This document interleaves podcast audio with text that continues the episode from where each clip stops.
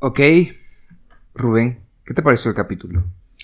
Fíjate que está bien interesante, o sea, creo que me, me, llamó mucho la atención el tema de las burletas, sobre todo, porque creo que hay muchos más tipos de burletas de los que yo pensé que había, entonces creo que es un caso de estudio que podemos hacer a lo largo del territorio para ver qué manifestaciones tienen. Eso me pareció bien interesante. Ok. Carlos, ¿qué, qué, piensas tú? Creo que lo que más disfruté de todo esto es, primero, que, que nos compartieron experiencias y segundo, eh, esta como óptica más amplia de las personas que tienen sensibilidad a, ciertas circunstancias extrañas, por darte un nombre, a estos, a estos sucesos bastante bizarros, en los así. Claro, claro, claro. Y me encantó la parte de las burletas también, pero desde la perspectiva de pensar que podrían bien ser alucinaciones colectivas. Histeria colectiva. Bueno, a mí quizás una cosa que también me gustaría remarcar de este capítulo es tal vez como, siempre da, sucede algo y siempre tratamos de buscarle un lado lógico a las cosas. Y esto es como una necesidad, más allá de una, una intención, porque nos da como cierta paz mental, ¿sí? no, no ponernos a discutir el, con el hecho y decir qué fue lo que pasó, qué fue lo que, que nos atendió. Así que espero que disfruten este capítulo, que es, digamos que también por parte de ustedes que nos compartieron sus historias. Estas son historias de ustedes, de los escuchas de Proyecto Chachalaca, sobre sustos, burletas, cosas que no se pueden explicar. Así que comenzamos. Bienvenidos al séptimo capítulo de Proyecto Chachalaca titulado Tanate de Historias de Terror Cuscatleco Volumen 1. En esta ocasión nos acompaña Rubén Guerra. ¿Qué tal? ¿Cómo estás? Conocido por Chalatecus.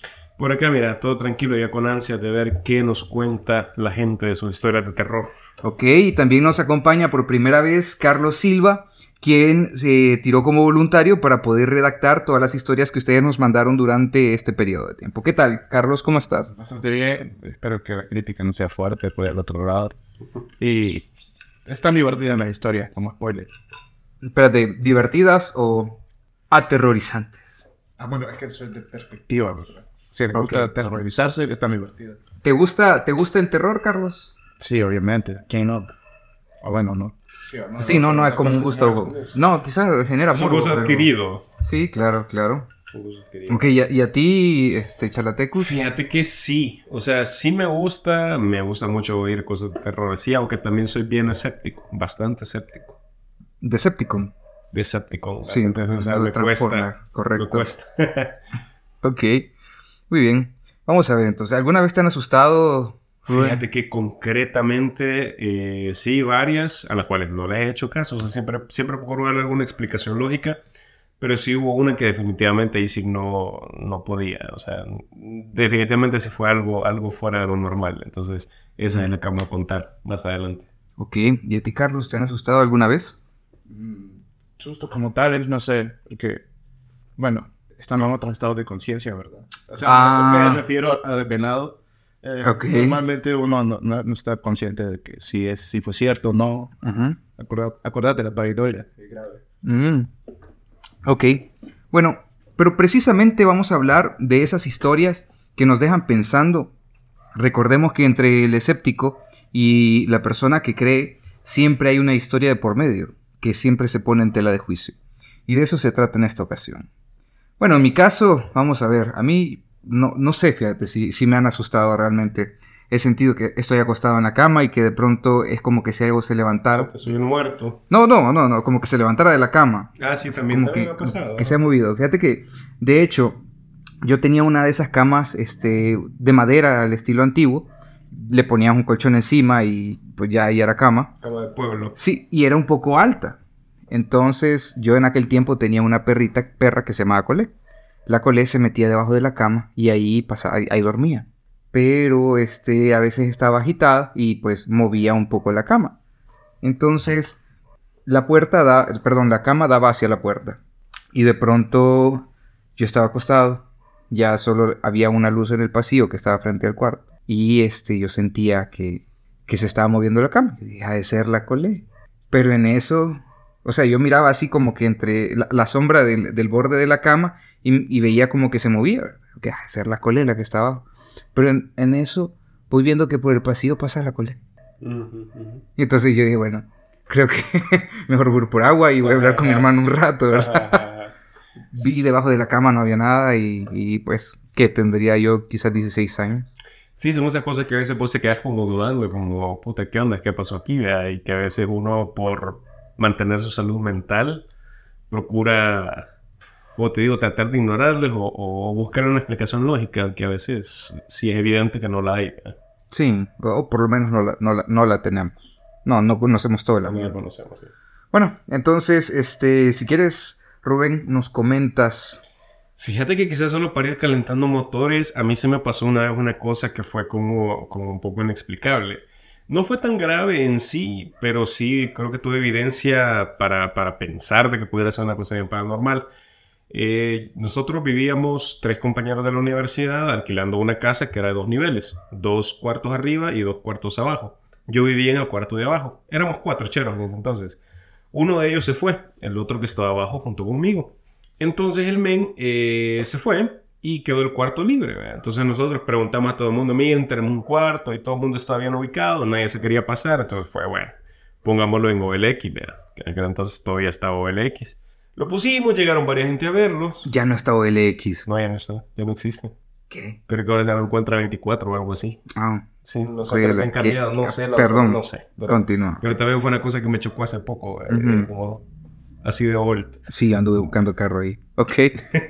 Bueno, la onda fue pues, que lo pusimos en OLX y de repente un chero que nos dijo que era de soya y que él eh, trabajaba en teclas, en un bar. Entonces este men eh, dijo que él entraba a trabajar como a las 2 de la tarde, 3 de la tarde y que salía a trabajar como 2, 3 de la mañana, una onda así. Entonces cuando yo llegaba a trabajar, el men ya se había ido y cuando yo me iba a la mañana, él estaba dormido. Entonces en un año que estuvo arrendando yo jamás lo vi. Jamás, o sea, jamás lo vi en un año.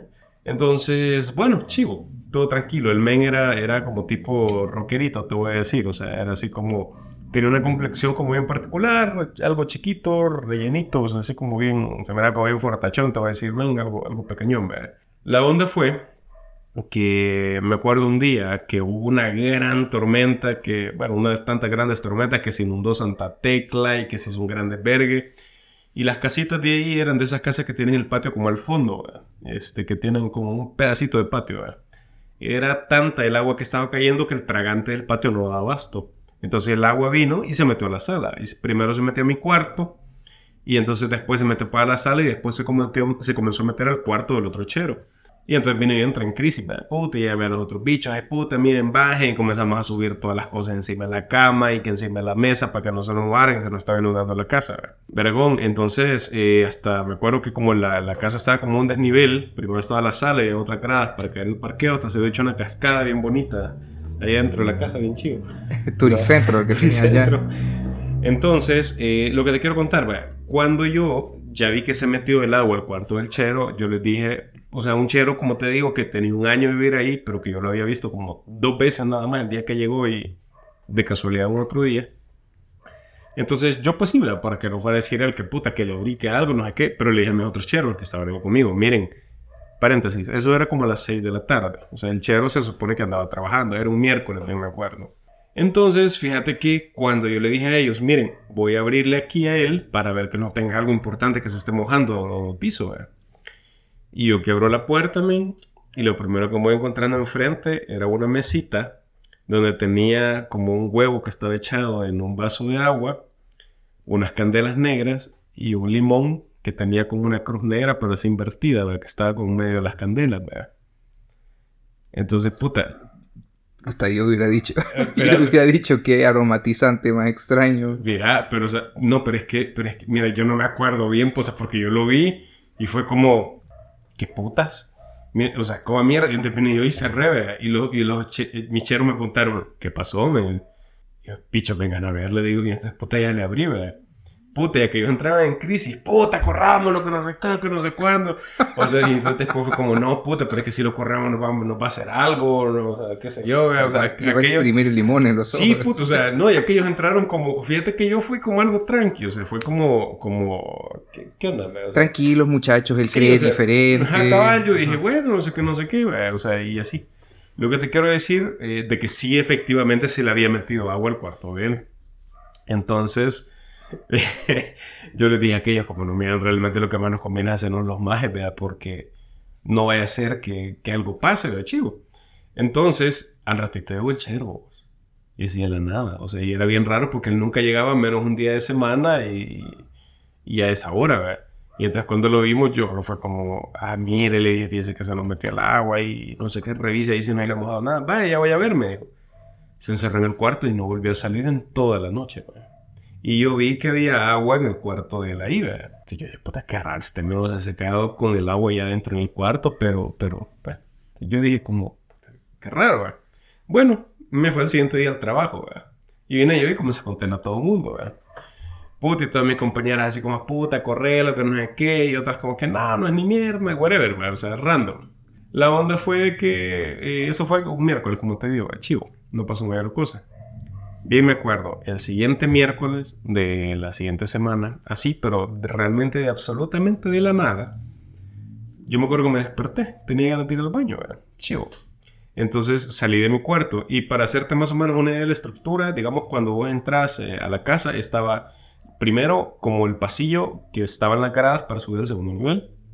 Después estaba el cuarto del chero y después estaba mi cuarto. Y enfrente de mi cuarto estaba el baño. Entonces, eran las 3 de la mañana, cabales, cabalitas, cabalitas, cabalitas. Yo me acuerdo que vi el celular, abrí y yo quería ir al baño y la luz del cuarto de él estaba encendida adentro. Solo tenía como vidrio de esos aire, no tenía como cortina él en ese momento. Entonces, como la luz estaba encendida, del cuarto de él se metía como la luz para, para el baño, por así decírtelo. Entonces vine yo y como estaba medio dormido, no quería prender la luz, veo, fui al baño así nomás.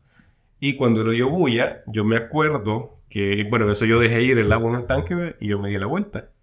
Y yo me acuerdo haber visto por el sol aire que Carito él llegó, apagó la luz del cuarto y entonces yo vi como una pantalla de una computadora, como a través de los solaires, yo vi como que él se regresó caminando para la cama y vi que la luz como que cambió de posición, como que se acostó con la pantalla, chivo. Y vine yo, como te digo, yo creo que tiendo a ver bastante bien en la oscuridad. No, y también te iba a decir, para hacer un viaje al baño a eso de las 2, 3 de la mañana, estaba viendo muy bien a través del sol aire. Sí, no, o sea, fíjate que de hecho yo tengo muy buena, muy buena visión nocturna. Lo que te quiero decir es que era lo raro.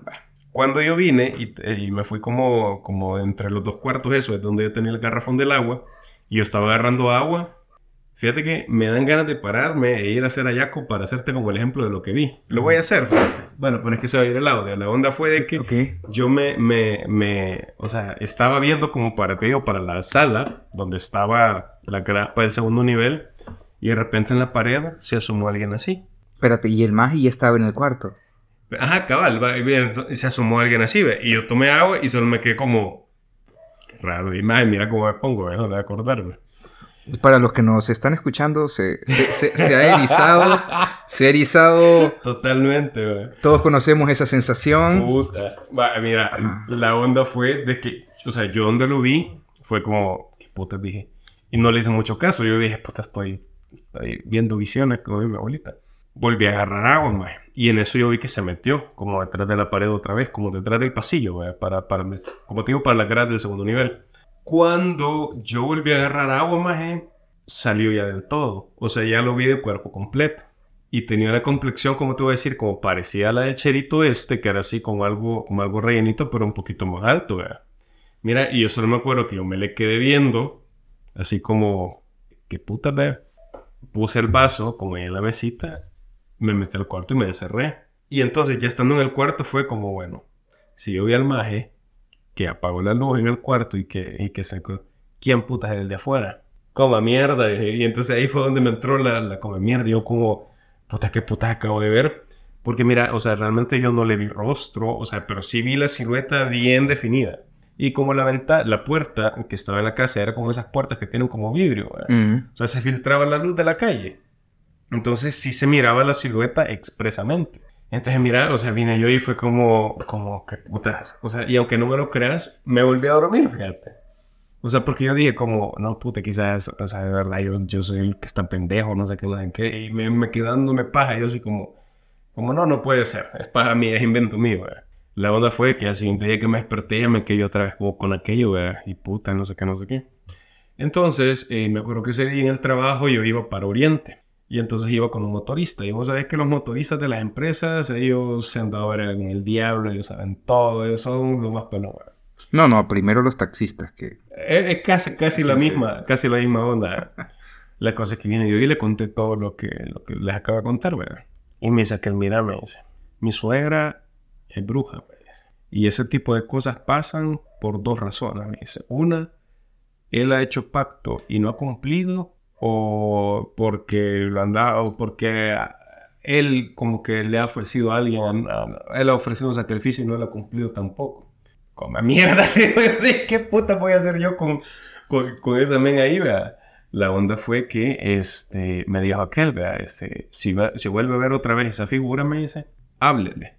Como mierda, le digo yo, ¿qué puta le voy a decir? Buenas. O sea, oh, Hola, ¿qué tal? ¿Cómo estás? Paseando. ¿qué, tal, ¿qué tal todo al Sí, otro sí. lado? O sea, Sí, mire, y, y el infierno, ¿qué ah, tal? qué puta. O sea, mira, y de con la mierda le digo, ¿qué puta le voy a decir? Pregúntale que sí, ¿qué quieren? No, joder, ¿qué, qué quiere mi alma? ¿Qué puta le voy a decirle? Que no, o sea, sin consentimiento no puede, güey. No, mira, o sea, entonces vine yo y la cosa es que al final él me dijo, mire, pero dígale a sus otros... Lo, único razonable que él me dijo fue que le dijera a mis otros compañeros de la casa. ¿vea? Vine yo y les conté a los bichos, puta, para que se paniquearon más que yo, vea. Y ahí se nos pusieron que puta, que echémoslo, que no sé qué. Y después al final la conclusión fue como, wea, uno mejor no, vea. Uno de ellos me contó como a la siguiente semana, el siguiente miércoles, porque esos tres eventos fueron los miércoles, que dice que el cabal estaba trabajando en la sala y yo no sé si era por la su, sugestión que el bicho ya tenía, pero dice que volvió a ver una misma sombra así tal cual yo se la describí, como cabal caminando para arriba. Él sí le preguntó, ¿qué quiere? ¿Ah? Y él sí le preguntó. No, pero él dice que solo la vio como que se metió y que se paniqueó, vea. nada más. pues no le preguntó nada. La onda vos que extrañamente, como a la siguiente semana, el bicho dijo, miren, fíjense que me voy a cambiar de trabajo, no sé qué, me voy, muchas gracias, y se fue. Y se fue de la nada. Y la cosa es que el cuarto ahí quedó, fíjate. Después, bueno, lo volvimos a poner en OLX, vivieron como otras dos gentes después y nadie nunca nos dijo nada. Nadie nunca nos dijo que había visto alguna sombra o algo. Y yo tampoco le conté la historia porque la mara hacía paniquear, ¿verdad? Pero fíjate que realmente, o sea, estoy absolutamente seguro de que yo sí vi esa sombra. Y no le veo como explicación lógica, pues no tiene sentido que haya habido otra persona fuera del cuarto y si hubiera, lo hubiera estado, tampoco tendría como por qué esconder, o no sé, no sé, no sé, pero, pero no, no creo yo que haya sido tal vez una... Así como que estuviera viviendo alguien ahí. O sea, digo, como que él, o sea, si tratas de encontrarle lógica a eso, Yo significa que lógica. está, está él y hay otra persona ahí. Pues hubiera parecido así, fíjate, pero imagínate que tal vez él hubiera llevado otro chero. ¿eh? Pero el chero, ¿por qué se iba a esconder? Iba a salir, o sea, ya se tenía ganas de asustarme. O sea, no sé, era como raro, güey. Porque no vas a asustar a vos así a el compañero de cuarto de la persona que te ha invitado a su casa? No sé. No sé, Sí, era está- amigo de un tipo que tenía un huevo y una cruz en un limón, o sea... Podría ser, eh, sí, a huevo, o sea, podría ser. Pero, pero de que lo vi, lo vi. O sea, Sí. pero, pero quizás fíjate que creo que entre varias cosas, tal vez eso ha sido como lo más así que me ha pasado. ¿verdad? O sea, lo que me decían este, este motorista era eso, que tal vez él había eh, prometido algo que no lo había cumplido y que por eso, pues, que él me decía que el limón significaba protección y que por eso la cruz y las candelas igual, no sé, cosas así. Como que él estaba buscando protegerse de algo. Y media veces fue, nunca volvimos a tener ningún otro hecho así en la casa, ¿verdad? Así que tal vez por ahí ¿no? vaya, fíjate. Ujú. Qué loco. Tal vez por ahí vaya. Quizá, ¿verdad? Sí. Sí, eh, Bueno, mezclas raras para beber tequila. Sí, sí, o Eso sea, es interesante. es claro, o sea, aromatizante raro. Po- o sea, podría ser también, ajá, podría ser también. Pero, sí. pero como te digo, o sea, no le he encontrado como una explicación lógica, la verdad. O sea, no, no se me hace De dónde viene, de dónde sale, no, no tiene sí, mayor. tan coherente. Entonces, esa creo que sido como mi experiencia más explícita, fíjate. Por ahí. Ya, ok, sí, es que, es que si le intentas encontrar explicación, está raro, al final de cuentas. Uno de tus compañeros sonámbulo, tal vez, pero... Es que fíjate que no, porque no se parecía a la silueta de- del otro torchero. Los otros eran altos y secos, así. Y ese sí tenía una figura bien parecida a la del, a la del Cherito. ¿verdad? Que de hecho yo casi que hubiera jurado que era él, pues. O sea, solo que sí era como un poquito más, más, más grande. O sea, más, más recio, te voy a decir. Entonces por ahí va la onda. Qué, qué, qué loco, qué loco. Sí, fíjate, creo que ha sido lo más así que me ha pasado. Bueno, Carlos, ¿tú tienes algo aquí para contarnos? No, no, no mi autoría tampoco es mi propiedad, ¿verdad? Pero eh, las personas que, no, que, que escucharon los capítulos anteriores eh, se dieron a la tarea de compartir sus anécdotas. Y voy a leer una de, de, de una de las señoritas que nos compartió una de sus vivencias. O pudiera no ser señorita, porque es anónimo, Carlos, es anónimo. Sí, es cierto, no es señorita, pero bueno, ¿qué puedo hacer? La historia empieza con un desde muy pequeño. Ah, Entonces, ah, sí, sí, ya no dije ni- sí, ya no dije ni- Arruiné el anonimato. Señorita, si nos escuchan, fue sin querer, solo quería mantener La la esencia de, de- de la historia. Bueno, ella nos cuenta que desde muy, desde muy pequeña siempre tuvo un, como un don peculiar. Eh, coincidía con cosas paranormales, pero se retracta y dice que tal vez no paranormales, sino que diferentes. Acontecimientos extraños nada más. Los califica de esa manera. Y, su narrativa empieza desde muy joven, la verdad. eh, con todo este montón de experiencias. En, la historia, eh, desde la perspectiva de ella, narrada como una anécdota, lo voy a leer de esa manera para que, para que mantenga la, la esencia de, de lo que ella nos, nos compartió. Recuerdo cómo mi abuela recalcaba que esto de atraer sucesos extraños pasaba desde que mi mamá estaba embarazada de mí. Y cada vez que esa frase aparecía en labios de mamita, contaba una anécdota para evidenciarlo. Esta es una de esas historias. Eh, en una ocasión mi mamá llegó de visita a casa de mi abuela. En ese entonces ella tendría unos ocho meses de embarazo. Mi abuela residía en una zona montañosa, eh, con las casas de sus vecinos muy lejos de la suya. Como dije, eran montañas, era el campo. Llegó la noche y mis padres decidieron quedarse a dormir en casa de mi abuelita. Faltaba una hora para medianoche y, y ruidos muy curiosos empezaron a escucharse fuera de la casa. Sonaban a pisadas sobre hierba y, al sonido que los huesos hacen al ser triturados por dientes de algún animal. Al escuchar esos ruidos tan inquietantes que se volvían cada vez más fuertes y, se sentían más cercanos, el esposo de mi tía le grita a mi padre, salí a ver, seguro es un coyote o algún chucho. Eh, mis primos, que todavía estaban muy pequeños en ese entonces, recuerdan que cuando mi papá salió a ahuyentar a ese animal misterioso, aquellos ruidos extraños empezaron a hacerse cada vez más fuertes y con más volumen. Eh, esa noche fue una noche donde nadie pudo conciliar el sueño. Mi abuela siempre sostuvo que presencias oscuras y malignas existen, y las personas más sensibles pueden percatarse de sus manifestaciones en el plano de los vivos. Extraño. Suena, suena un poquito a, a lo del cadejo, ¿verdad? Solo, Ya, fíjate que eso te iba a decir, que me recordó como al cadejo. solo que sin silbido, sino que un sonido un poquito más perturbante, al parecer, porque huesos moliéndose y pisadas como que se acercan. Fíjate que de hecho hace poco también con ese tema de Halloween me había salido una publicación en Instagram donde explicaba que muchos de los hallazgos que la gente a veces dice que ha sido el chupacabra, muchos de los hechos y los animales así, en realidad han sido coyotes eh, con rabia, porque ellos te alteran como su comportamiento, tienden a actuar como más agresivamente, atacan al ganado y todo lo demás. ¿verdad? Entonces, de repente, tratando de hallarle una explicación lógica, tal vez pudiera ser como por ahí la línea. ¿verdad? Sí, porque- Coyotes, si es zona montañosa, podrían ser coyotes. ¿verdad? Al menos esos son los que tenemos tropicalizados. De ahí, no sé, perros callejeros, po- podría ser que se van al... Sí, porque Mira lo- el campo. los chuchos a veces también en el monte sí me he fijado que tienen eso, que salen a ver sus vaciles nocturnos. De hecho, fíjate que hubo un periodo durante, este, bueno, vos sabés que durante la guerra algunos pueblos en Chalatenango, este, se, se movilizaron, se fueron de, de, de sus residencias y quedaron, este, los perros en esas zonas. Me, me contaban que cuando terminó la guerra, se firman los acuerdos de paz y la gente, pues, intenta regresar a sus, a sus viviendas, a los pueblos donde normalmente vivían, encontraban jaurías de perros que ya con el paso del tiempo, los años que ellos estuvieron ahí, ya eran manadas grandes, ya eran perros más salvajes, más, por así decirlo, más silvestres. Al no tener contacto con los humanos se volvió una cosa de hostilidad cada vez que veían a una persona. Interesante. Sí, es, eh, digamos que es un comportamiento que si te lo pones a pensar, ok, este, se fueron los humanos, los perros quedaron en la zona, comían, cazaban, se reproducían y al final de cuentas cuando regresaron ya era una cuestión de, de- de territorio. Ellos ya vivían ahí y pues veían a, los, a las personas como, como el enemigo que quería. Sí. Sí, podría, o sea, podría ser una explicación válida para ese fenómeno. ¿verdad? Sin embargo, también es cierto que hay mucha gente que es mucho más susceptible a todo ese tipo de fenómenos. Y si desde el embarazo marcó una, o sea, un inicio de una serie de sucesos, pues es más sospechoso que sea por esa, por esa línea. Muy peculiar que mencione que cuando se salió a orientar a este camino, eh, en realidad los ruidos en vez de disminuir o, o parecer que se alejaron, empezaron a incrementar el volumen y, y se hicieron más cercanos. Porque fíjate que también he oído, no me acuerdo, en México creo que tienen como hay alguna creencia de un animal, no me acuerdo cómo que se llama, pero que también como que mientras más cerca lo oís, es como mejor, porque dices que mientras más cerca oís es porque está más lejos, y mientras más lejos está, más algo así, ¿verdad? no acuerdo cómo. Pero como que tienen ese, esa, esa particularidad, ¿verdad? no sé, tal vez puede ser un animal tipo así también mitológico.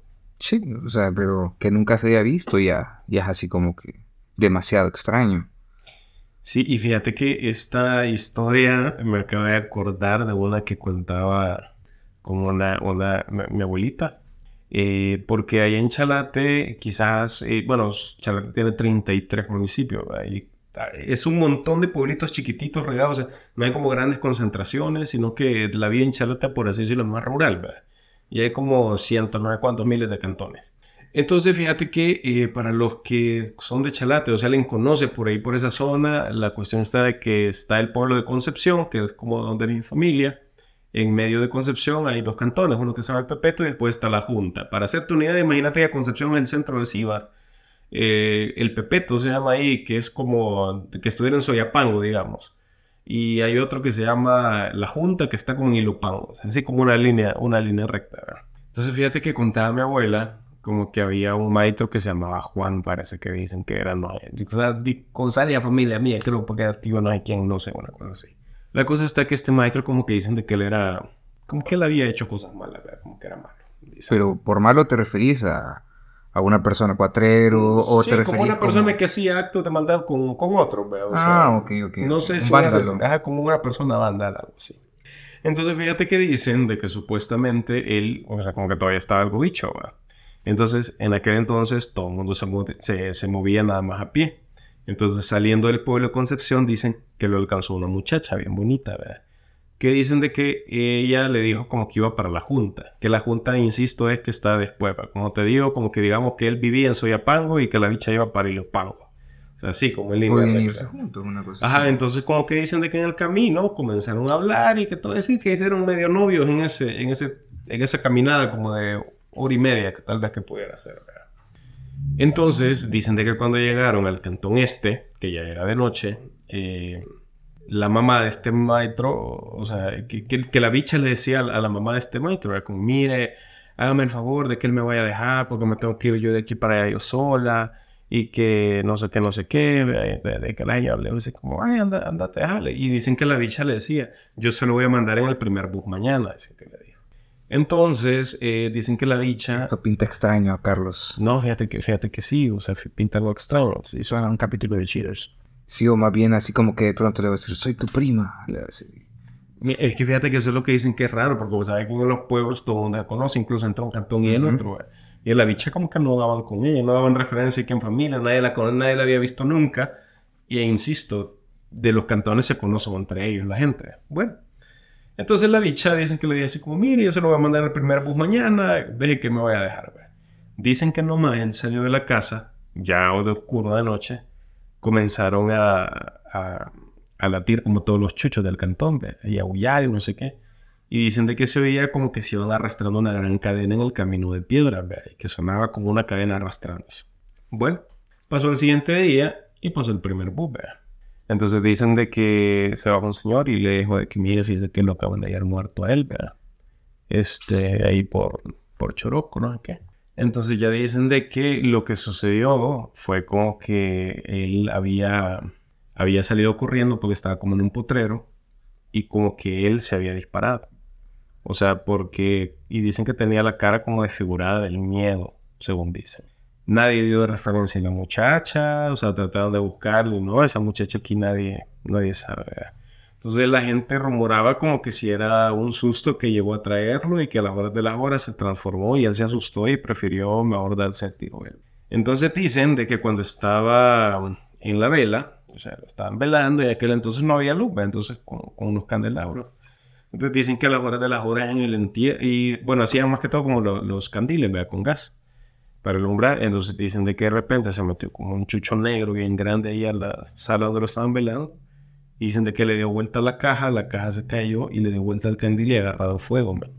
O sea, el perro entró y le dio, Le la dio vuelta a vuelta la caja, la caja cayó, le pegó al candil, el candil se vació encima y que agarró fuego.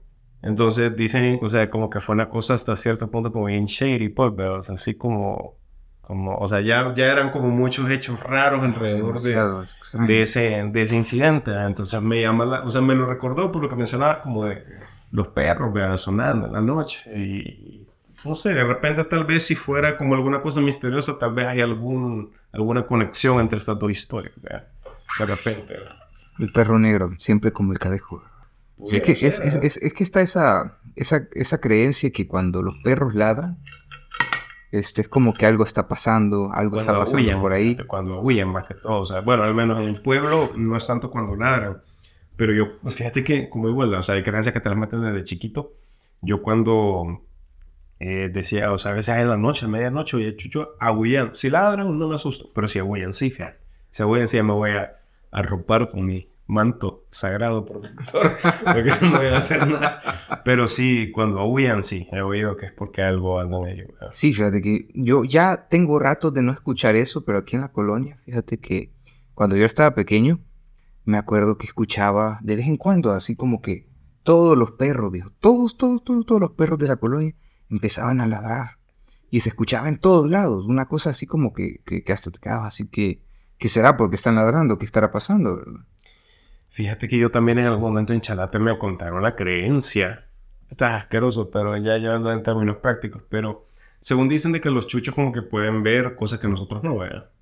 Entonces había una leyenda que ni me acuerdo quién me la contó, pero estaba bien chiquitito yo, que decían de que si vos te pones como los cheles, que les los chuchos, vos puedes ver lo que ellos ven. Ya había escuchado eso. Ajá. Sí, es Ajá. cierto, pero que eso de Porque pequeñito es lo que fíjate que en el pueblo había un loquito, parece, Dios gloria lo tenga, ya se murió. Pero mencionaba como que se había quedado loco por algo así.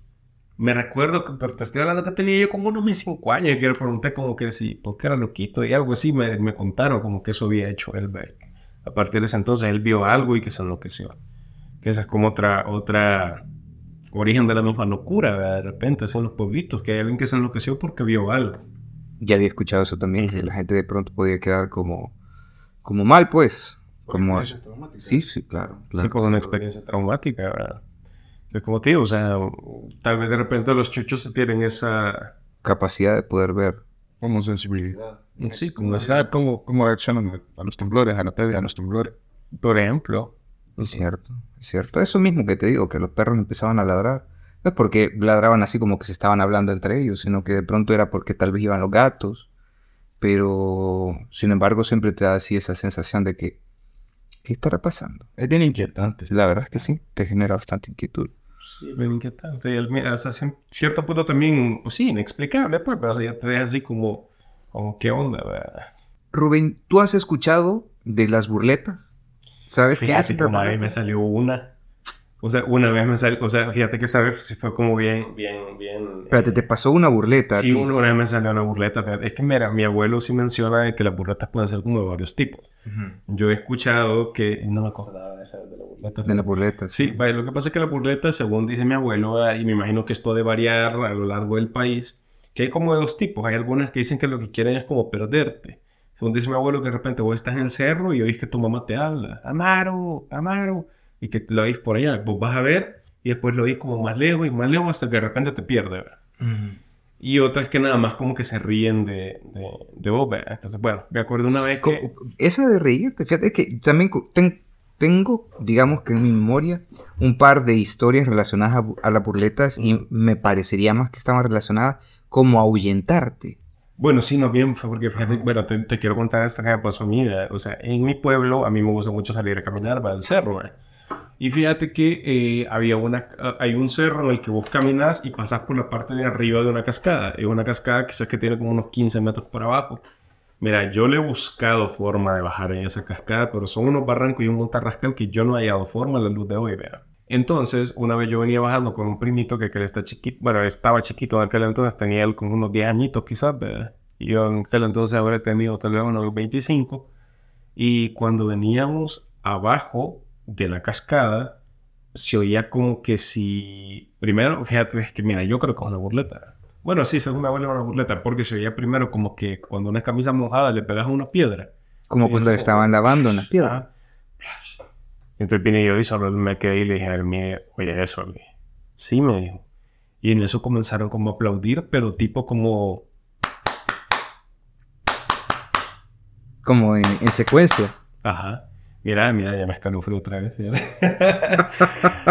Entonces, fíjate que yo solo fui y me quedé como... Pero insisto, o sea, yo hubiera pensado otra cosa. Yo también, yo, yo ahorita estoy pensando Sí, otra cosa no, realmente. Pero, pero es que no hay forma de bajar esa cascada. Y era no, no sé, ilógico. fíjate, yo te voy, te voy a decir. Yo, cier- yo siento, yo creo, yo pienso que ciertas ganas pueden contra cualquier cosa, hasta contra la física. Yo no sé. Ya lo he intentado y, y me consta que no. Ok, Y me ok. consta que no, fíjate. Pero, pero mira, lo que pasa es que también el aplauso era como, como bien rítmico, o sea, bien, bien repetitivo. Es que mira, No, Rubén, uno puede ser artista en esos momentos también. No, no, no, pero, pero la cosa es que era No, pero fíjate que también, o sea, eh, ese, esa cascada tiene cierta visibilidad porque no es como en caída libre, o sea, se ve el fondo. Pero yo no veía nada. Y entonces yo solo le dije, a él, mire, vámonos, le dije. Rubén, una pregunta. Está la caída, 15 metros, pero se puede llegar por otra parte. O sea, tendrías que agarrar quebrada abajo, pero, pero es otro camino bien lejos. O sea, y es bien montudo. O sea, ahí es, es bien montudo. Tendrías que ir con machete en mano abriendo camino. O sea, es, es bien complicado. Pues a veces, no sé, yo, yo pienso que um, hay, hay- mira, es que hay, hay, hay expedicionarios en todo el país. No creo. Pero no creo, fíjate, al menos a ese punto no. Lo que te quiero decir, y creo que esto fue como lo que más me, me terminó de convencer, ¿verdad? Ajá. que yo me quedé como con aquello, como puta, qué raro, dije. Y llegamos donde mi abuelo, mire, le dije, fíjese que esto y esto no pasó, le hizo ya como, como un aplauso. Ay, no le hacía tipo. Y mi abuelo le hizo igualito, y yo como, coma mierda, o sea, sí le digo, ah, pues una burleta era, me dijo. Y yo me quedé así como, vaya. Vaya. O sea, pero, pero fíjate que sí me... No le pregunté más, pero solo él me validó que había sido una burleta y como para mí lo que él dice es santa palabra, ¿verdad? Sí, sí, sí. Entonces, eh, me sorprendió mucho que él hiciera como, como o sea, que su, supiera bien el sonido, pues, ¿va? y él sí dice que cada rato le han, le han pasado un gran montón de cosas así. Entonces, eh, creo que, por ejemplo, esa, esa vez sí yo me quedé así como, qué raro, ¿verdad? O sea, porque es la única vez, yo he acampado un montón de veces y he subido ese cerro yo solo 40 mil veces y nunca he visto ni oído nada más que esa vez. Que solo me pareció como una vez rara curiosa.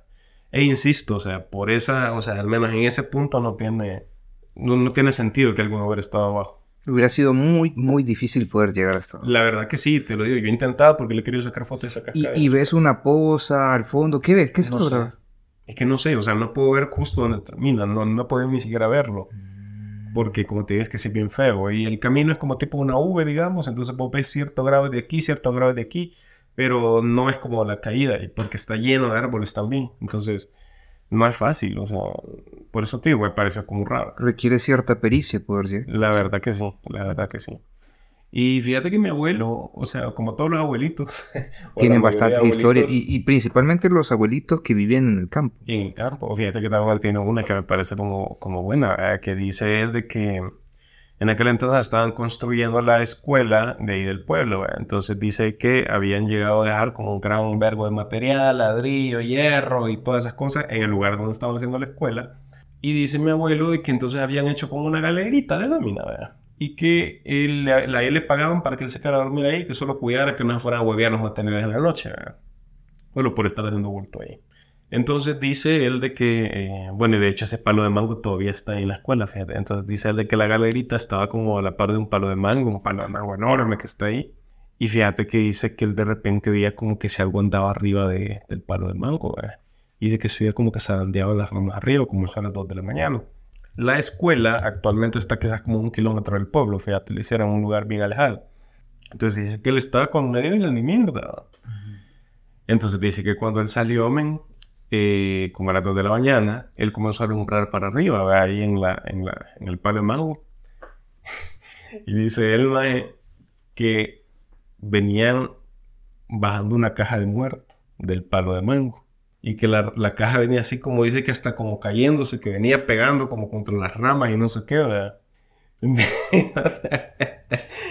ya me volví a erizar, ¿verdad? Sí, sí. Entonces, puta, dice que él salió hecho un cohete, más. O sea, dice que él salió hecho un cohete para el pueblo y que le tocó a la, a la, a la primera casa que vio, donde la, como niña Lula, parece que dice que llamaba la viejita. Entonces, que ahí el caso que le bota la puerta, y ya le contó a la señora y que ella hasta le dio un poquito de sopa de pollo para que le el susto. A. A las 2 de la mañana, una cosa así, ¿verdad? Pero, pero, eh, bueno, eso es como te digo, una de las pasadas que, que él cuenta, que también me parece como bien curiosa. curioso. Bien curiosa, ¿verdad? Creo que fíjate, nos han mandado una historia de una burleta, ¿verdad? Carlos? Ah, sí, me convirtieron en una historia en Outlet. Este, no puedo leer. Este, bueno, otra Es, es, es otra escucha. Sí, porque- sí, sí. No, no puedo ponerles anonimato porque Ujú. desper- despersonifico la historia. Ah, ok, ok, ok. Ella nos cuenta, mi abuelita me contó que cuando era pequeña, su mamá iba a los rosarios, vigilias y novenarios que hacían en la iglesia. Vivían en un pueblo en Cuscatlán, entonces ella y sus hermanas a veces se quedaban solas hasta la madrugada. Como vivían en una casa de pueblo de las que tienen el baño de fosa en el patio y los patios eran enormes, tenían que caminar un buen rato en lo oscuro para llegar. La otra opción eran las matas de huerta, pero ah, en ambos lugares estaban en la oscuridad total. Así que decidieron salir a la acera de su casa, de la calle. Eran las 12 de la noche pasadas, decidieron ir todas en grupo. En la calle no había nadie y la única luz que había era la de un poste. Así que hicieron ahí.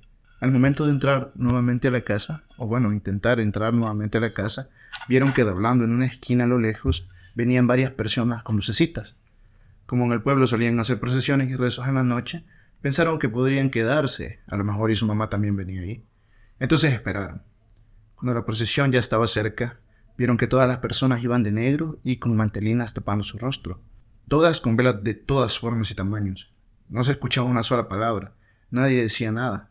Los únicos sonidos eran los de sus pasos casi a rastras. Al pasar frente a ellas, les dieron a todas una vela blanca sin decirles nada.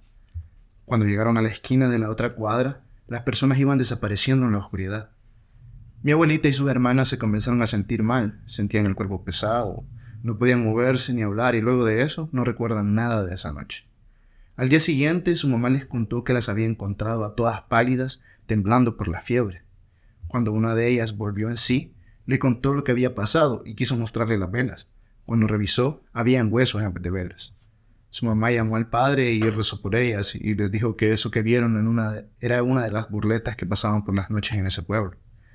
Después de eso no volvieron a salir a la calle pasada la medianoche.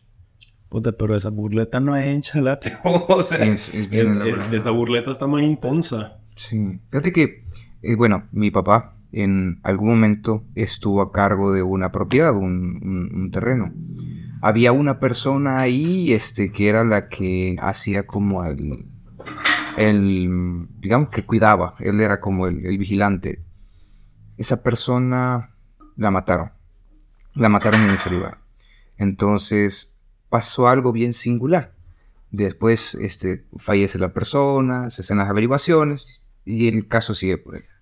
Pero de pronto, cuando llegaron nuevas personas a vivir, era una cosa de que constantemente sucedían burletas, sucedían cosas que no los dejaban dormir, que les daba miedo por la noche. Entonces, era una, una- una cosa bien singular, Rubén. Y de primera mano, uno de los señores que estaba ahí le contó a él y era de esas personas que había vivido la guerra y que pues digamos que eh, miedo a muchas cosas no tenía. Entonces, la casa, yo la conocí, la casa era, digamos que en, un terreno, había muchos árboles, unas escaleras para poder llegar a la casa y un pasillo de tierra a un costado. Pero era poco, o sea, el, el espacio es, es mínimo, o sea, para lo que te voy a contar, era como un espacio mínimo. Entonces, lo que él contaba es que en una noche él se despertó porque escuchó una cantidad de caballos increíble, una, una cosa, pero, pero, pero salvaje, de, de- de Ujú. que era como que te imaginabas por lo menos unos 200 caballos corriendo por ahí. Uy, era un estruendo entonces. Sí, era una cosa fuerte, o sea, para que lo haya despertado. Y, y entonces él dice que salió a ver y que miró cómo los caballos corrían alrededor de la casa. O sea, y él, ¿qué, qué te digo yo? O sea, no tenía necesidad de mentir. No lo dijo con miedo, así como, ah, este, tal y tal cosa. Entonces fue una cosa que con el tiempo, por lo que me cuentan, terminaron haciendo como cierto ritual este, en la liturgia católica, como para poder hacer un proceso de purificación. Sin embargo, me deja siempre en la duda, o sea, con respecto a la burleta. Te voy a contar, cuando yo estaba pequeño, nos fuimos a quedar a la casa de mi abuela. Es en Morazán, en un pueblo que se llama Sociedad. Es en la, bueno, en la que era la casa de mi abuelita. Entonces yo me acuerdo que una noche yo estaba acostado y de pronto abrí los ojos, vi la ventana y la ventana había como una luz, ya golpeaba una luz de la calle, un farol. Entonces yo escuchaba cómo había un montón de gente en el patio, porque tenía un patio grande para ese lado. era como- como- no sé cómo se llama esta estructura, pero es como que si tuvieras una casa y tuvieras unas pequeñas construcciones al borde del cerco de, de- de- de como una manzana. No sabría decirte cómo es. Ajá. Y en el centro hay como espacio donde puedes parquear vehículos. Sí, ajá, ajá. Es, es- es- era, digamos que es muy bonito, pero era como una especie de, de, de casco, no sabría decir. Ujú. Entonces escuchaba como la gente, allá está, allá está, subió al techo, subió al techo. Está ahí ahora, saltó al granero, saltó al gra-". Y una cosa así como que un montón de gente que estaba persiguiendo algo. Yo lo recuerdo y lo recuerdo como que no estaba dormido. Lo recuerdo y estaba tratando de entender qué era lo que estaban tratando de cazar. A la mañana siguiente pregunté y nadie me supo decir nada. Fíjate que yo a veces también, eh, bueno, no te voy a decir que creo que es algo teoría mía o invento mío, no sé cómo decirte. Pero fíjate que yo a veces siento que hay como sonidos que como que se quedan atrapados en el tiempo, como que de repente o sea, tal vez no, no está pasando nada en ese momento, sino que en algún momento pasó y como que un cassette que se, que se vuelve a Que se reproducir. quedó grabado ahí. Porque fíjate que yo también ya he estado a veces como yo solo en la casa y de repente oigo que mi mamá me habla y mi mamá no está, ¿verdad? y es como, ¿qué onda? verdad? O sea, insisto, yo procuro no hacerle como mucho caso, digo yo, puta, sea, alguien que está alucinando, no sé, ¿verdad? O a veces incluso en el monte, fíjate, en el monte también he oído como que de repente se oye, o sea, sí, ¿verdad? como que alguien anda o que alguien habla del primo, ¡ay! alguna onda así, ¿verdad? Y, y nada, pues. Entonces, no sé, no sé cómo es que funciona el sonido con el tiempo. Sí, gracias. Sí, es extraño, porque de hecho no es la primera vez que escucho eso, fíjate, que de pronto es que tal vez como que lo, ya me lo han dicho por lo menos dos, tres, cuatro personas que me han dicho que es que como que si el sonido quedara guardado en un lugar, como que si de pronto ciertas conversaciones o ciertos sucesos quedaran en ese lugar, en ese ambiente. Yo no soy tan creyente, yo soy otro deséptico, Rubén, pero, sin, sin embargo sí también doy la, la- la- la duda, pues, qué es lo que habrán visto, qué es lo que habrán escuchado las otras personas. A mí, como te digo, me habrán pasado un par de cosas que, que no me explico, pero tampoco llego a decir es un hecho paranormal. Por ejemplo, he estado acostado en mi cama y de pronto me despierto y miro en cierta dirección del cuarto y miro un rostro, me está viendo, un cuerpo y, veo un cuerpo eh, ahí que, que, ¿cómo? Como que si hubiera un, ser humano o algo con cierta altura, digamos que, que, que sobrenatural, pues, o sea, es por encima de, de- de la altura. Entonces me le quedo viendo y de pronto como que la imagen se transforma y estoy, digamos que viendo un, un- el ropero. Sí. Y, y sabes, sabes cuando, cuando yo tuve COVID, tuve la versión Delta, que esa cosa fue salvaje. Ajá. La calentura me hizo alucinar. Ujú. Para decirte que yo estaba viendo el muro del cuarto, que es de esos que son, que, ¿cómo les explico? De esos prefabricados que son como ladrillos, pero no son ladrillos texturizados, exactamente como lo, abundan en San Salvador, casa con, con ese- esa textura. Entonces yo me acuerdo que como no puedes dormir por el dolor, porque te duele la caja torácica, por, el, por, por la misma circunstancia que no puedes dormir, la desesperación, o sea, es una cosa que incluso en la noche te fugas. O sea, estás viendo eh, tal vez la luna por la ventana y de pronto se hizo de día, una cosa así, pero no descansas, no, no te sentís. Ujú. Entonces yo me acuerdo que estaba viendo el muro y entonces empecé a ver cómo, cómo las figuras, se empezaban a formar figuras, cómo se empe- empezaban a fo- formar personas ahí. Como una alucinación. Y yo simplemente estoy viendo alucinación, porque no es otra cosa. Yo estoy seguro que eso no está pasando. Eso que está bailando ahí no es real, no está pasando, pero sin embargo lo estás viendo, lo, te, genera sensación, es una cosa bien, bien complicada. Sí, a veces solo son como las malas interpretaciones, porque gente que mamá me cuenta que una vez ella, bueno, mi abuelita, ella era como bien sequita y pequeñita, entonces ella, a pesar que ella tenía sus cinco hijos, pero se miraba casi que pura bichita también, ¿verdad? Entonces dice mi mamá de que una vez ella venía con mi abuelita, ya como a las nueve de la noche, que iban para la casa, pero para llegar a la casa de ella había que pasar una calle sola donde estaba el cementerio. Entonces dice que mi abuelita, cuando ella venía caminando, o sea, fuera del cementerio, y vio que venía un hombre caminando en dirección de ellas. Entonces dice que mi abuelita la agarró de la mano y se pusieron como a la entrada del cementerio, esperando a que el hombre como que pasara, pues sí, para que no le fuera a hacer nada o algo. Entonces dice que el hombre pasó y se fue. Se fueron allá para la casa. Años más tarde, mi mamá estaba platicando con un señor que vive como por esa misma zona. Y el señor le contó de que una vez él venía caminando él solo y vio a dos niñas que venían saliendo del cementerio agarradas de la mano. Entonces mi mamá que ella se quedó así como que, ah, o sea, era mi mamá y mi abuelita, pues, en, ese, en ese mismo suceso que habían coincidido, pero, o sea, ellas se asustaron por, porque un hombre y ellas dos mujeres son ahí. Y él, pues, o sea, donde la vio saliendo del cementerio, más que se llama que andaban de blanco las dos casualmente. Ah, claro, o sea, yo, yo me he hecho cuita ahí mismo. sí, entonces, entonces el señor estaba bien, bien asustado por lo mismo. Entonces, ¿cómo tienes una mala interpretación de repente? O sea, tal vez cualquier cosa de todo lo que hemos contado tiene esa explicación lógica y sencilla, pero en su momento uno no la ve. De hecho, fíjate que hablando con otras personas, este, ya, y siempre en torno a esto de la cultura de la muerte, que es del, de algo que vamos a estar hablando en el siguiente capítulo, este, se rumora, se dice que en los años 90, eh, dentro del cementerio, bueno, sabemos que los años 90 en El Salvador fueron años, no, fueron años ya de la firma de los acuerdos de paz, pero de alguna u otra manera son, por así decirlo, un poco convulsos dentro de la historia y trágicos, siempre, siempre hubo tragedia. Entonces, dentro de esta misma circunstancia, había gente que vivía en los cementerios, en el cementerio de, los ilustres, por ejemplo, porque me parece que fue que la alcaldía de San Salvador recupera el control, por así decirlo, del cementerio ahí como por cerca de los 2000. Esto, fuente Ariel 12 por el momento, pero es algo de lo que vamos a hablar más adelante. Porque ¿Tú has hecho necroturismo alguna vez? Esa atmósfera se una, una, vez, fíjate. Sí. Una vez nada más. Eh, tú te sugestionas. Tú, tú estás ahí. Tienes cierto temor. Y regresando un poco al tema de lo que hablamos, de que tal vez quedan algunas cosas en, en el ambiente, tal vez este sonido o sensaciones.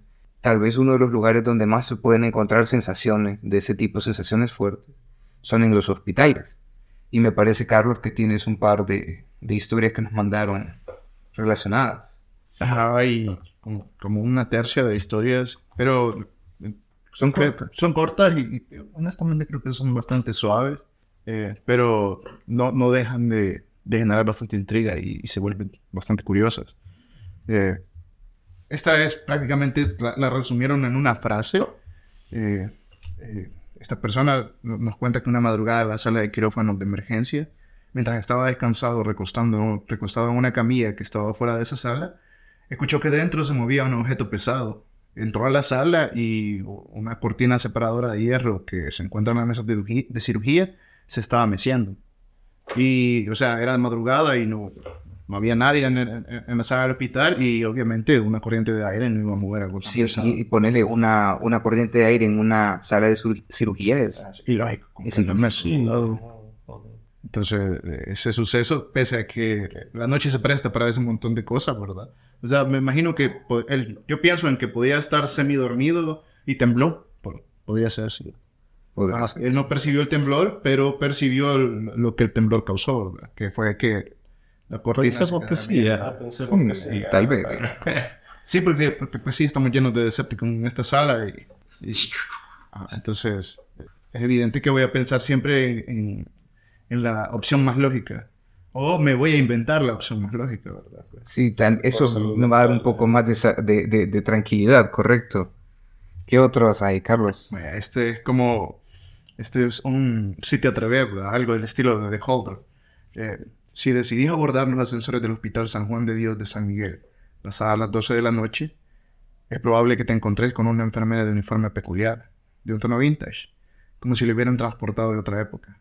Te saludará amablemente, te preguntará qué piso vas, cuál es tu servicio y tu paciente y las labores que te diriges a realizar, como si de tu supervisora se tratara.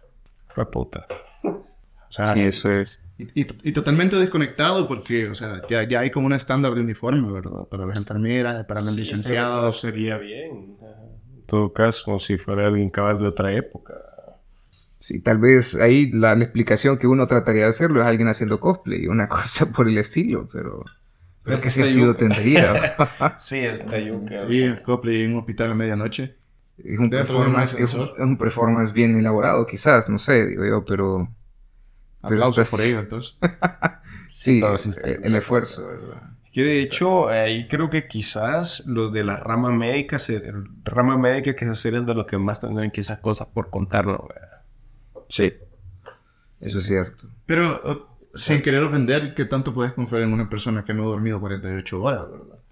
Exagero, obviamente. Pudiera Sí, llegar a ser también. Puedo decir algo, Pero nosotros, le nosotros confiamos nuestras vidas a esas personas y ellos Sí. pasan toda una carrera viendo. O sea, yo sí diría que tal vez el sentido de ellos sí es confiable.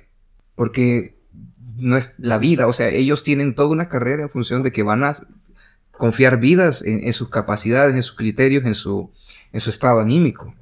Otras personas, sabes que, que pienso que tienen unas historias para contar muy peculiares, son los vigilantes de, de- de edificios. Sí, sin duda. Fíjate que cuando yo estudié en un lugar que se llamaba Joya de Serén, centro educativo. Tal vez voy a censurar el nombre, digo, porque... Pero, este, algunos vigilantes de ahí, o sea, siempre nos- mientras estábamos esperando que nos llegaran a traer, el papá de un, un- un compañero de nosotros que nos daba RAI, nos poníamos a hablar con los vigilantes. Entonces, él nos contaba, o sea, hey, llegaba un chero y le decía, hey, señor vigilante, ¿y a usted nunca lo han asustado o nunca ha escuchado cosas raras aquí?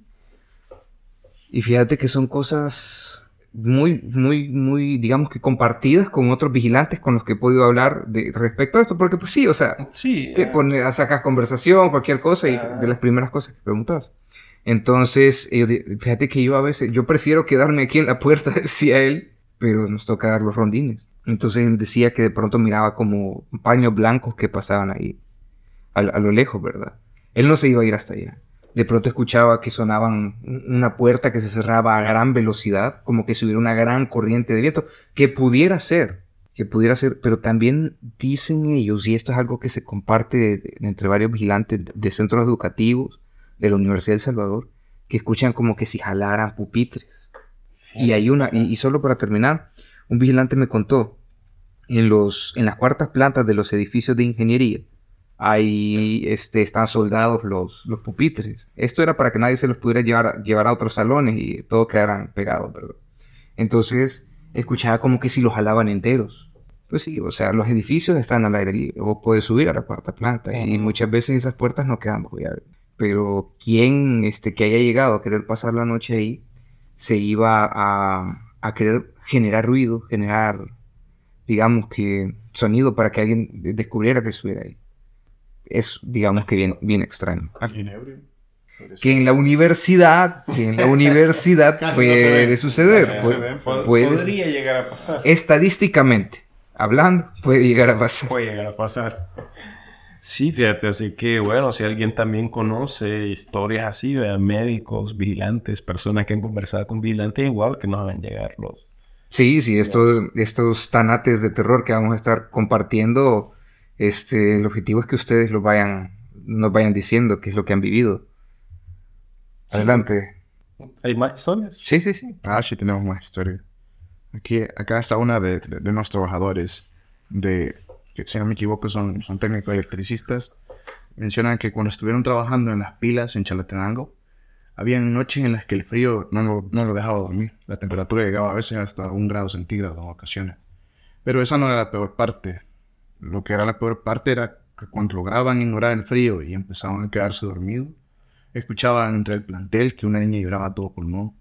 Y en otras ocasiones sonaba que alguien tiraba guacanadas de agua Y esto era lo más raro de todo porque no habían depósitos con agua en esa zona, es lo que cuentan. Y entre las luces del plantel y justamente a la distancia lograban distinguir sombras como de personas de pie. Y al acercarse para comprobar de qué se trataba, nunca encontraron a nadie, ni nada. Fíjate que pensemos, como, como ya no agarro la cosa sobre virtual historia, que por el frío tal vez, pero sí es, es como bien inexplicable. Sí, o sea, tal vez a mí lo peor que se me podría ocurrir es que los papás estaban agarrando aguacalazo a una niña en forma de, de castigo, pero sería absurdo. De noche, con frío, puede ser. No. Pero no sé, fíjate, es lo que te digo, o sea, no sé. No sé. O sea, ¿qué sentido tendría? Pareciera como que es otra burleta. Y esta persona mencionaba que, o sea, había evidencia grupal, porque todas las personas que estaban en el plantel se daban cuenta de, de- de esos acontecimientos de noche. Ajá, porque eso, eso es lo mayuco, o sea, cuando ya no sos solo vos, o sea, sino que ya otra gente te lo, te lo, o sea, te lo respalda, pues. Porque fíjate que también quizás no viene como mucho al caso, pero no sé si hago ustedes de, lo, de los fallos de la realidad. Como el gatito de la Matrix. El de la película. que No, fue. no, no lo he visto. ¿No has visto la Matrix? No. No, no, no, espérate, ¿qué? ¿No has visto Matrix, de No, verdad? No, no, no, no lo he visto. Ok. Pero ok. bueno, Sí, ya, ok. lo que te quiero contar es que fíjate que se supone que así como que todas las cosas en el mundo tienen sus reglas, lo que nosotros conocemos como realidad también tiene sus propias reglas, ¿verdad? Entonces fíjate que a mí también me pasó una cosa una vez bien rara, o sea, eh, entonces se supone, como te digo, que la realidad eh, tiene sus reglas y como toda cosa también de repente tiene sus fallos, ¿verdad? Fíjate que yo me acuerdo que a la iglesia habían llegado unos misioneros que eran de Colombia y habían regalado como unas crucitas que eran de, de metal. Pero la crucita era toda absolutamente sólida y solo tenía como un hoyito donde ahí le habían metido la pita para que te colgara, ¿verdad? Ah. O sea, porque algunas generalmente tienen como una argollita, Mm. que con un alambrito que lo han enrollado y ahí meten la pita. No, o sea, esa cruz era sólida y solo la habían como perforado el- En la parte de arriba. como que la parte- taladrado, ajá, así como en la parte, digamos, donde iría la cabeza de la cruz, como que tenía que atesar la oreja a oreja. Y ahí le habían metido el, el hilo y así te quedaba colgando la crucita. ¿verdad? Fíjate que fue una cosa como bien random, pero yo el día de hoy, por ejemplo, yo no me la explico. Estábamos en la playa con unos cheros y yo ya me iba a bañar y entonces vine yo y me quité la camisa y la crucita salió volando y la pita me acabó en el pescuezo.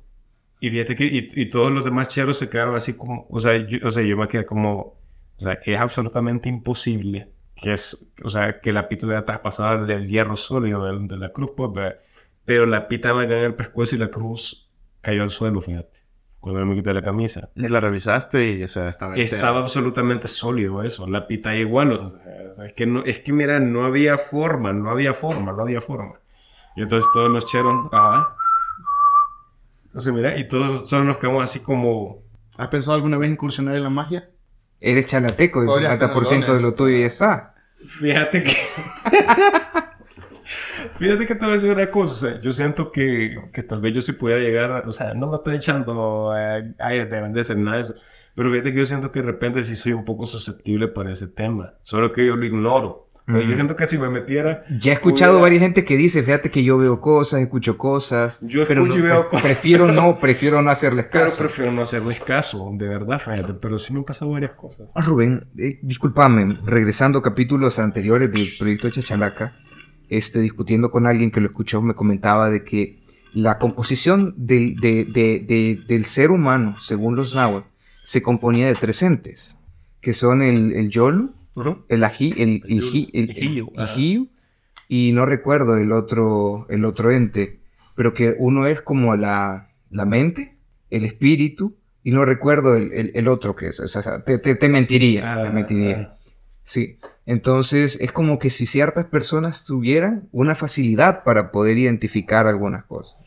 Porque, por ejemplo, el caso de mi mamá, mi mamá a veces, este, de pronto, antes de que hubieran esto de los teléfonos celulares y todo esto, toda la familia tenía claro que si de pronto alguien iba a llamar por teléfono, mi mamá llegaba y decía, "Eh, ya llama- llamaron por teléfono, o, ya van a llamar por teléfono, y ella sabía que, que eso iba a suceder. O de pronto llegaba ella y abría la puerta porque sentía que alguien iba a llegar y llegaba en ese momento.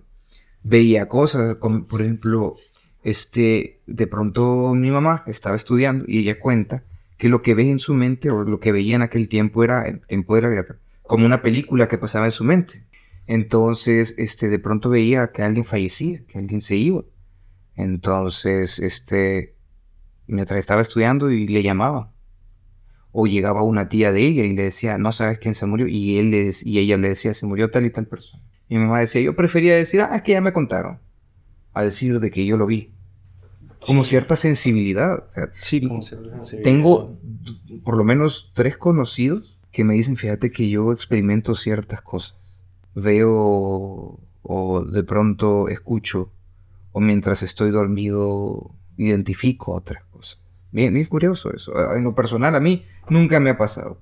Tengo cierto escepticismo, pero también me parece como que hay, sea, cuando ya de pronto hay como cierto, cierta relación con lo que estás viviendo, con lo que estás viendo, como que te hace pensar, ¿qué es lo que está pasando? Sí, fíjate, o sea, hay, como cierta... Eh, bueno, o sea, acaba, o sea, cierta sensibilidad y tal vez de repente mucha gente sí lo tiene y lo aprovecha y muchos otros solo se hacen, lo hacemos los más, o sea, pero ya he conocido también varios, varios casos de ese tipo y aún así hay gente que incluso teniendo enfrente las cosas no las ve, o sea, porque como que ellos no tienen esa capacidad de... Y esa sensibilidad. esa sensibilidad también, Así que bien diverso este tema, o sea... Y largo y complejo. Carlos, ¿tenemos algo más? Así todavía hay varias historias pendientes de nuestra amiga de la primera historia. Eh, ha tenido muchos sucesos en, lo que lleva viviendo. Ah, ok. Eh, nos cuenta otro. Dice que, que su familia cuenta que cuando nació tenía un diente. Nació ella con un diente, un pequeño incisivo al frente de su boca. Y que a los tres meses mm, le desapareció. O sea, se fumó por completo, o sea, no se le cayó, no se lo tragó, o sea, porque hubieran existido evidencias de que, de que se lo pudo haber tragado o que o, se, le despegó del, del, del encía, sí, pero no, simplemente, puff, y ya no estaba. Entonces, ella menciona que, que, su abuela sostenía que eso representaba que, que ella tenía ciertas virtudes y que por esas mismas razones, eh, en ocasiones, em, eh, iba a tener la sensación de persecución por parte de entidades. Así, así lo denominaba. Bueno, la vamos a invitar por un capítulo. Sí, podría ser. Ah, sin duda, sí. Porque tiene bastante material para compartir. Eh, cuenta, cuando yo tenía cinco años, infortunio enorme que mi abuela cae convaleciente y casi agonizante. Ella descansaba en una habitación pequeña mientras se recuperaba. Junto a la cama había una ventana. En ocasiones, cuando yo entraba a hacerle compañía, Podía distinguir la figura de un hombre del otro lado de la ventana, solemne y serio. Parecía como si mirara a mi abuela. La segunda vez que lo vi me resultó muy extraño, así que se lo comenté a mi familia. Nadie me creía que un hombre estaba al otro lado de la ventana con la mirada fija en mi abuela. Entonces empecé a describirlo y una de mis tías, que me ponía un poco de atención, se sobresaltó y me dijo que esa era la descripción de uno de sus hermanos que falleció durante la guerra. Después de eso, el tema se zanjó con un deje de verlo deja de verlo. Fíjate que algo parecido me, comentaba una, una, amiga. Hace tiempo me comentó esta historia y, esto me lo recordó totalmente. Ella me decía que cuando ella estaba pequeña, bueno, estaba bien pequeña, ya, ya, ella ya tenía razón en, esa edad. Este creo que habrá sido como entre los cuatro años, seis, no sé, no sabría decir. Pero ella me decía que ya tenía conciencia de lo que estaba sucediendo. La, mamá de ella y su hermano, el tío de, mi amiga, estaban peleados, estaban como con cierto conflicto. Y entonces, por esa misma razón, nunca él conoció a, mi amiga. O sea, el tío nunca conoció a su sobrina. Pero por hacer del destino, él fallece. Entonces, pues, este, la hermana regresa a la casa, lleva a sus dos hijos, a mi amiga y su hermano, y los llevo. Llegan ya noche porque no vivían este, muy, muy, muy cerca, era en el interior del, del, país, por así decirlo. Entonces, este, ella comenta que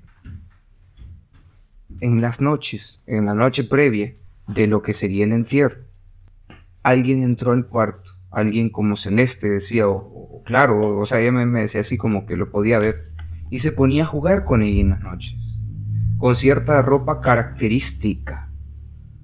Entonces, este, a la mañana siguiente, que ya vio los restos del tío, le dio la ropa, identificó que él era, con quien había jugado en la noche anterior. Que por fin lo conoció. Que eso- y, y eso es lo que me cuenta ella. También veía ciertas cosas. Este, me decía que en la casa de pronto veía una niña en, en el patio. Y yo, yo, yo, yo sí me pongo a pensar, conociéndolo a- conociéndola a ella. Ella quizás es una de las personas más serias que he conocido en toda mi vida, que, que jamás inventaría una historia de este tipo y que, que no lo harían bajo ninguna razón, nin- ningún sentido para poder llamar la atención. Oye, es sumamente impresionante que, que sin tener imagen previa de una persona pueda, pueda reproducirlo. ¿ah? O sea, no, no es una cuestión que, que, que la memoria lo, lo va a fabricar, ¿verdad? Especialmente si no lo has visto ni en fotos. De hecho, nosotros no podemos, o sea, inventarnos un rostro no podemos. Exactamente. Tenemos que haberlo visto para, o sea, para poder recordar un rostro, tenemos que haberlo visto previamente. ¿Qué más tenemos, Carlos? Ah, tenemos otra historia de, de nuestra amiga que, que tiene muchas experiencias diferentes, como le, como le llama. Eh, con el tiempo mi abuela se recuperó y ya no volví a ver a ese serio señor parado tras la ventana del cuarto de mi abuela. Algunos años pasaron, yo tenía ya ocho años y fue entonces donde tuve mi primer encuentro físico con lo inexplicable. Esta entidad, sea un quién o un qué. Recuerdo que por las noches, mientras dormía al lado de mi abuela, con frecuencia podía sentir que me besaban la frente. Era cálido y podía escuchar una respiración y sentir un suave aliento neutro.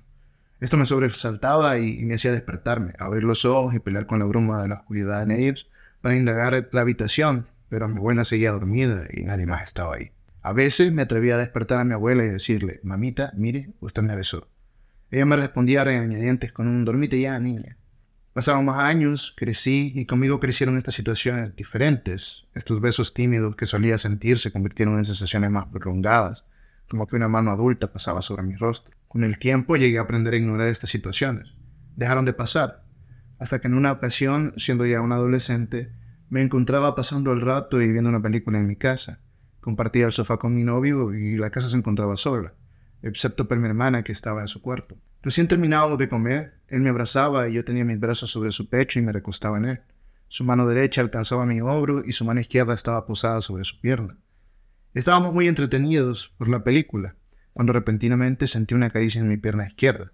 Dirigí mi vista hacia donde recordaba que mi novio tenía las manos y ambas estaban en el mismo lugar. Por un segundo quedé absorta eh, en lo que recién acababa de pasar. Mi novio me vio al rostro y me preguntó qué me pasaba, que lucía preocupada. Entonces volví, volví en mí y solo pude exclamar, me tocó, me tocó. Vaya, yo sé que todos lo estamos pensando, sí. Sí, pero, pero, pero qué feo. Qué raro, O sea, ajá. pero, ajá. Sí. o sea, Un espasmo, pero lo describe como una, un toque suave e incluso con calidez. Fíjate que, o sea, o sea, a mí ya me ha pasado también que he sentido como que a veces me tocan en la noche, fíjate, y ya me he despertado y, y- y en efecto no ha habido nada, pues. Ya me, eso sí ya me ha pasado también. Ah, porque ella, ella menciona que su primera De experiencia... hecho, me pasó. mm, Anoche me pasó eso, fíjate. Que, que yo, perdón, un saludo para Canelea. Es la primera vez que, que siento que me pasa, porque me acabo de cambiar de casa y es la primera vez que siento que me pasa algo así, fíjate. Y yo todavía me acuerdo que pensé como, porque para entrar a esta casa ahora es pasaje privado. Y yo dije, puta, es imposible que se haya metido alguien si ahora hasta hay que pasar como dos portones antes para llegar a la casa. O sea, no sé, pero, pero sí me tocaron algo feo anoche. Oye, es que eso está bien complicado. O sea, bueno, dos bueno. cosas de lo que vos acabas de contar. Lo primero, que el lugar más fino en el que vivir. Lo segundo, es que no es, tiene explicación de, de lo que vos sintás que alguien esté ahí. Porque fíjate que caballos, a mí como que me tocaron la pierna, lo mismo así, pero solo fue como, como, como solo así de paso. ¿Vos, vos vivís solo en la casa o tenés algún room? Hay dos, dos, dos, tres personas que viven ahí, pero ni los veo tampoco. Eh, o sea, Exótico eso. sí. Sí, Pero lo- los primeros casos de- eran entendibles, digamos, ¿va? o sea, estás dormido y entre sueño y realidad tenés esa, esa idea de que hay sensaciones, ¿verdad? Pero el siguiente ejemplo, donde ya estaba completamente despierta, Extraño. ¿Qué más tenemos, Carlos? mm, esas eran todas, creo yo. Déjame ver. Hay una... Hay una, pero que no sé si leer esta, de- con, con respeto a quien la compartió, este, pero no, no, no tiene un final tan emocionante. Mm, Ajá. Igual, eh, que gracias por compartirla. eh, Eh, esta es otra historia de las que sucedieron en las unidades de salud donde se realizarían trabajos de, de adecuación. Eh, era necesaria una preinspección antes de los trabajos de obras y debido a esto se viajaba a las unidades de salud a realizar la evaluación de los trabajos. Ese día llegamos un poco tarde en cuanto a nuestro horario. Eh, esta unidad de salud estaba ubicada en la zona fronteriza de Chalatenango con Guatemala. Terminábamos de realizar nuestras labores casi al llegar al mediodía. Nuestra última parte de evaluación fue un área de laboratorio. Mi superior estaba finalizando los trabajos de medición en la locación. A esa hora casi todo el personal médico se había retirado ya de la unidad de salud. Notamos que faltaba un espacio sin revisar y medir. El laboratorio era mucho más grande por dentro de lo que su fachada hacía pensar. Yo realicé esa medición restante y me dispuse a salir del laboratorio. Mientras, mi superior terminaba de realizar las mediciones de donde se encontraba y también se dirigía a la salida. De la nada, proveniente del área que yo recién había revisado, escuchamos como alguien abría un grifo y dejaba corriendo el agua. Mi superior me preguntó si había sido yo el que abrió el chorro y al decirle que no, ella decidió salir con prisa del laboratorio. Al día siguiente, hablando con las enfermeras que trabajan ahí, nos contaron que era normal que ese tipo de cosas inexplicables sucedieran en esa unidad de salud. Y fíjate que eso siento que es onda, sobre todo lo último que dije, de hecho, que a veces la gente simplemente se acostumbra. O sea, y después deja de hacerle caso a las cosas y, no les toma importancia. Es que hay una necesidad, Rubén, de sobrevivir y de tener trabajo, entonces... Es mejor hacer. Sí. sí, eso, como te digo, lo de los vigilantes es muy parecido a eso mismo, o sea... Eh, ellos me decían, sí, la verdad es que sí, yo no quisiera, pero no, yo quisiera estar aquí en, en, el portón porque aquí no pasa nada, pero era en, en, ese centro educativo, era una casona vieja, de, de, las casonas antiguas de San Salvador, que están allá alrededor del Salvador del Mundo. Entonces él decía que veía, veía cosas que pasaban este, a lo lejos, escuchaba portazos y escuchaba... Él, pues sí, o sea, tocar a vos, pasar por ahí, estar vigilando pues le vas a decir a, tu jefe, fíjese que pasa esto, esto y lo otro. No hay de otra, siempre hay que hay, siempre debe haber alguien que tiene que vigilar. Y ahí, pues, es una cosa que, a la que te tienes que anteponer. Sí, definitivamente. Se queda por ese mecanismo de supervivencia que a veces buscamos ignorar muchas de las cosas que pasan. Exacto. Cuando quizás no, no necesariamente debería ser así. Bueno, pensar en ellas. O sea, para que lo vuelvan cotidiano es porque deja de tener relevancia.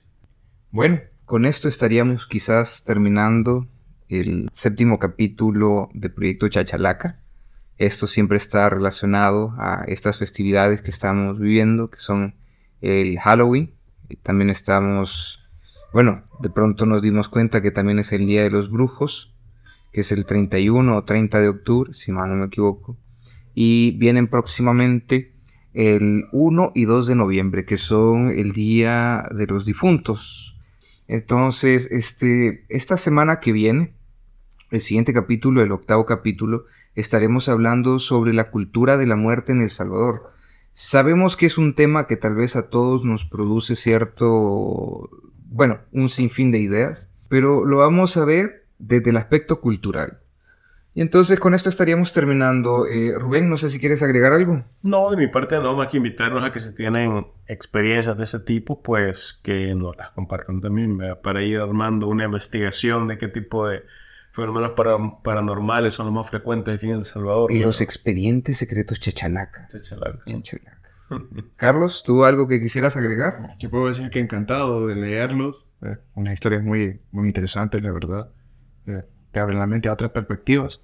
Eh, es cierto, ¿verdad? Somos escépticos en este grupo y, y, nos peleamos contra el misticismo, ¿verdad? Pero esa es la idea, así, no, así nos divertimos con el terror nosotros, intentando darle una explicación lógica. Otros prefieren vivirlo como viene, ¿verdad? Y, y, mantenerse, mantenerse en, en, en, el plano esotérico. Sí. Así que si gustan seguirnos enviando historias, yo con gusto las voy a leer de nuevo. Ok, ok, ok. Entonces, con eso estaríamos terminando. Les agradezco por haber acompañado a Proyecto Chachalaca en esta ocasión. Y posiblemente más adelante vamos a estar hablando de los proyectos secretos Chachalaca. Cosas que ha sucedido aquí en El Salvador. De pronto también, este, si ustedes han tenido experiencia, y esto lo podríamos discutir más adelante, sobre este, las experiencias con, con, con, ovnis, que, que de pronto hace unos días salió la noticia de que habían visto unas luces encima de cierto cerro pero bueno. No sé por qué me sorprende la idea de que ovnis visiten El Salvador. Pues tal vez este cierto turismo exótico, si hay necroturismo, Ah, tal vez. Turismo Vienen a vernos garrobos. Sí, sin duda. es lo más seguro. Recuerden que según cierta película, los zancudos son los que nos mantiene, nos mantiene vivos a nosotros. ok, nos escuchamos en la próxima. Adiós.